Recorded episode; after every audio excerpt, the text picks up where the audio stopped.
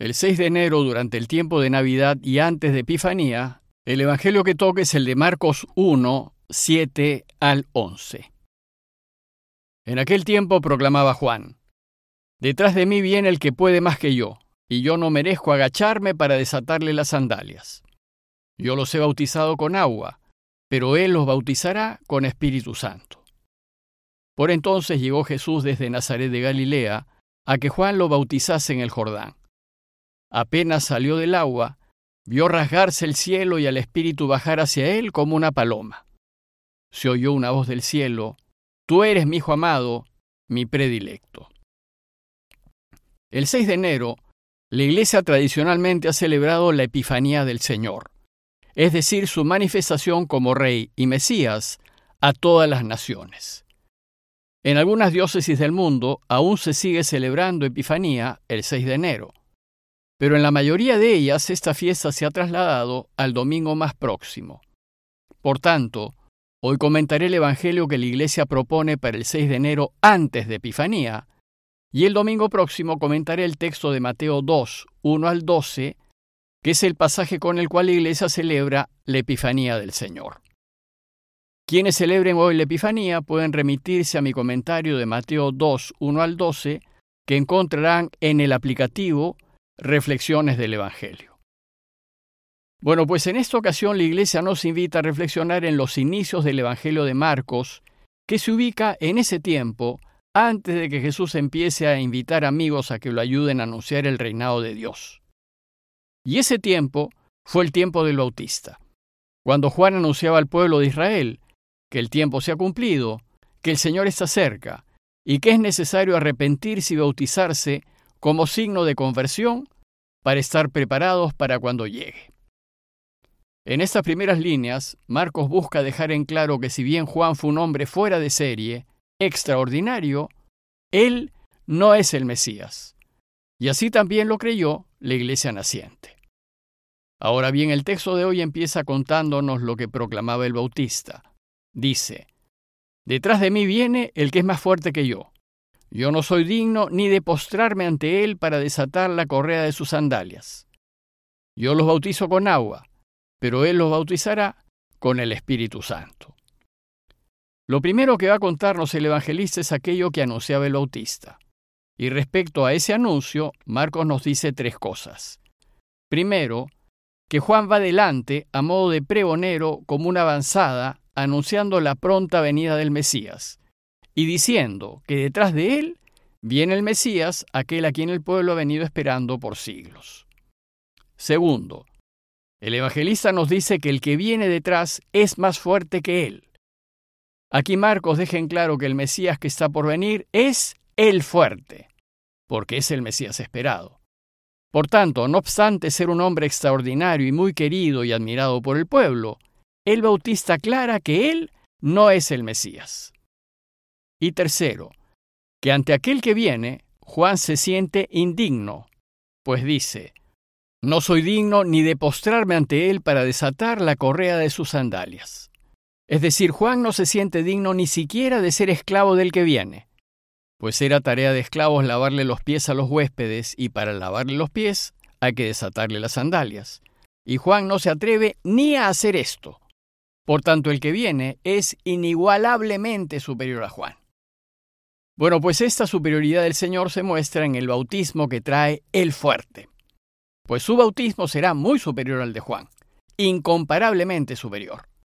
Ya que dice el texto, Juan solo bautiza con agua, es decir, de forma externa, tocándonos la piel sin penetrar en nuestro corazón. En cambio, el bautismo que trae el Mesías penetrará en nuestro interior y nos tocará lo hondo del corazón, porque Él nos bautizará en el Espíritu Santo. Así nos llenará de Dios y nos cambiará la vida. Y si el más fuerte bautiza en el Espíritu Santo, significa que el que viene es mucho más que solamente Mesías. Significa que Él es Dios. Bautizar en Espíritu Santo es una de las expresiones que Marcos utiliza para enseñarnos que Jesús es Dios. Esta fue una certeza que la Iglesia fue madurando en el tiempo en que Marcos escribió. Ahora nos toca esperar el regreso del más fuerte, su segunda venida, y debemos esperarlos preparados y con el corazón limpio. Bueno, pues luego de presentarnos el anuncio del bautista, Marcos nos presenta a Jesús como Dios y como hombre. Y en su catecismo nos lo va a presentar en dos momentos consecutivos, en su bautismo y en sus tentaciones. En el relato de su bautismo nos lo presenta como Hijo de Dios, y en el relato que sigue, en el de las tentaciones, nos lo presentará hombre como nosotros, sujeto a tentaciones. Veamos ahora el primer momento, el del bautismo, en donde queda claro que Jesús es Dios. Dice el texto que por aquellos días llegó Jesús desde Nazaret de Galilea y fue bautizado por Juan en el Jordán.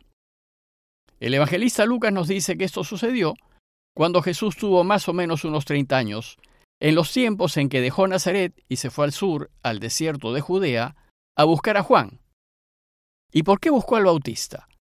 Podemos suponer que durante su infancia y juventud, Jesús fue acariciando en su corazón un extraordinario y querido proyecto, procurar, por todos los medios, que su Padre reine y se fue convenciendo cada vez más que lo mejor que nos puede pasar a todos, al mundo entero, es que Dios reine, ya que si reina, el mundo quedará totalmente renovado. Ya no habrá sufrimientos, ni penas, ni dolores, ni lágrimas. La verdad, la justicia y la paz reinarán. Todos podremos gustar de una vida feliz aquí y ahora, y después de la vida eterna. Bueno, pues el proyecto del reinado de Dios debió ser, por años, el centro de las oraciones, pensamientos y acciones de Jesús. Y su mayor sueño era poder hacerlo realidad. Podemos pues imaginar que un día le llegaron a Jesús noticias de que en el sur Juan el Bautista andaba proclamando la inminente llegada del reinado de Dios y bautizando a los que deseaban participar de él. Esa noticia debió llenar de entusiasmo a Jesús, pues era lo que profundamente deseaba. Y entonces decidió dejar Nazaret e ir a Judea para hacerse bautizar por Juan. Esta decisión exigió que lo dejase todo, a su madre, a sus amigos, a su familia, su casa, su taller de carpintería y los bienes que tenía, e incluso dejar su futuro en Nazaret. Y entonces partió hacia Judea, a donde Juan, para realizar su proyecto soñado. Podemos decir que con esta decisión Jesús inició su vida pública. Y dice el relato que por aquellos días llegó Jesús desde Nazaret de Galilea y se unió al grupo del Bautista y fue bautizado por Juan en el Jordán. De esta manera Jesús hizo pública su decisión y compromiso de dedicar su vida entera a trabajar para que su Padre reine. Entonces, no bien bautizado, Dios Padre lo confirmó en su misión pues los cielos que habían permanecido cerrados por siglos, de pronto se abrieron y bajó sobre él el Espíritu Santo.